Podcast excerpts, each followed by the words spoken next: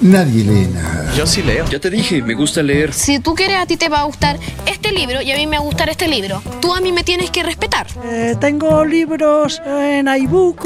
Me gusta leer. Leedores de libros son genios.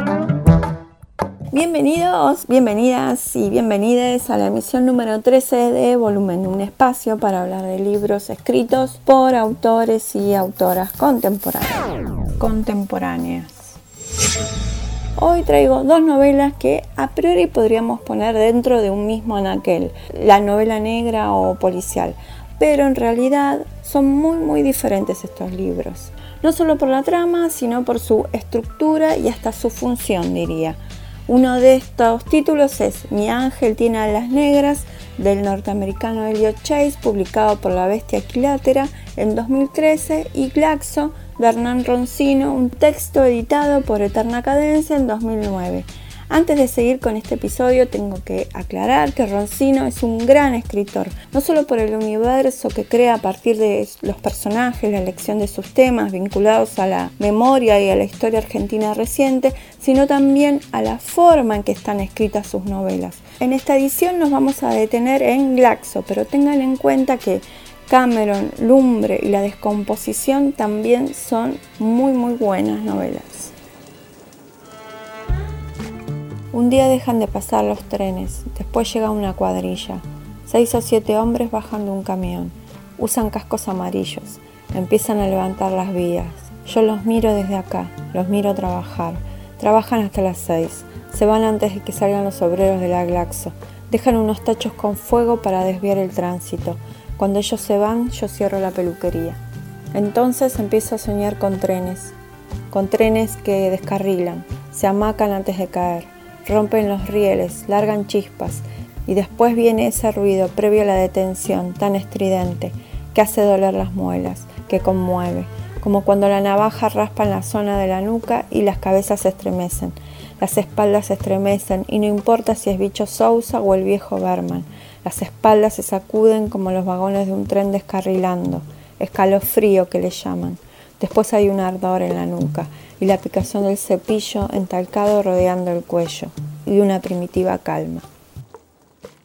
Escuchábamos el inicio de Glaxo de Hernán Roncino. La novela transcurre en un pueblo de la provincia de Buenos Aires en cuatro momentos históricos diferentes y con cuatro voces diferentes que van narrando en primera persona. Estos fragmentos arman la historia de una traición y un asesinato. La trama se va tejiendo por los datos y sobre todo por lo que se elude, lo que queda en la oscuridad pero que lentamente toma forma para el lector, para la lectora. Entonces no solo hay un disfrute por cómo las piezas van encastrando en la propuesta de Roncino, sino por el lenguaje, por las descripciones, por la precisión de cada palabra, la puntuación, es decir, por la belleza del lenguaje. Leer el texto en voz alta es una gran experiencia. Glaxo comienza con una cita del libro Operación Masacre de Rodolfo Walsh y es más que eso, es más que una cita. Tiene un diálogo con parte importante de los discursos de los personajes, sobre todo se impone al final de la novela. Lectores, escritores, curiosos. Podcast. Volumen.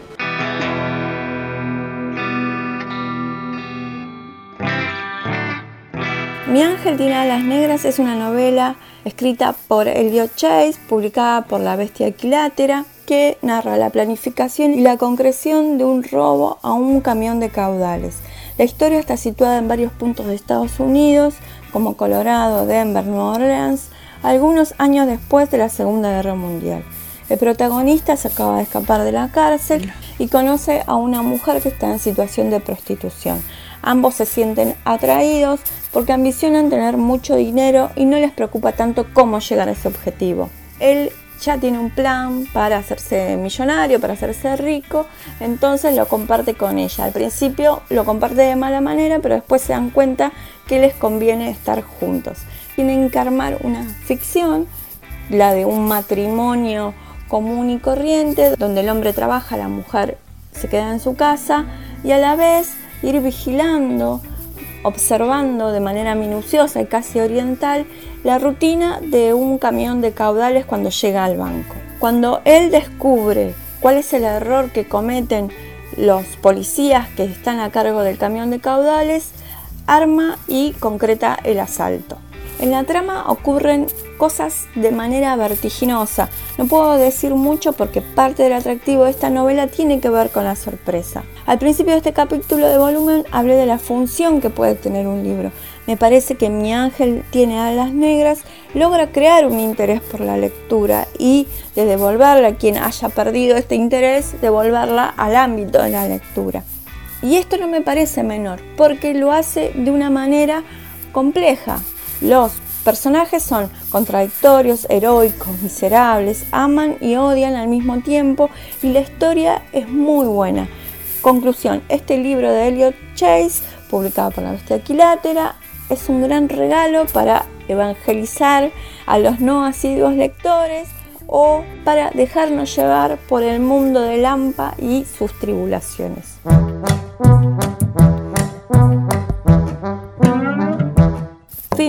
Volumen número 13. Seguimos en casa y por supuesto, como siempre, háganle caso a Jorge. Seguime en Twitter que tengo Twitter y seguime en Instagram que tengo Instagram.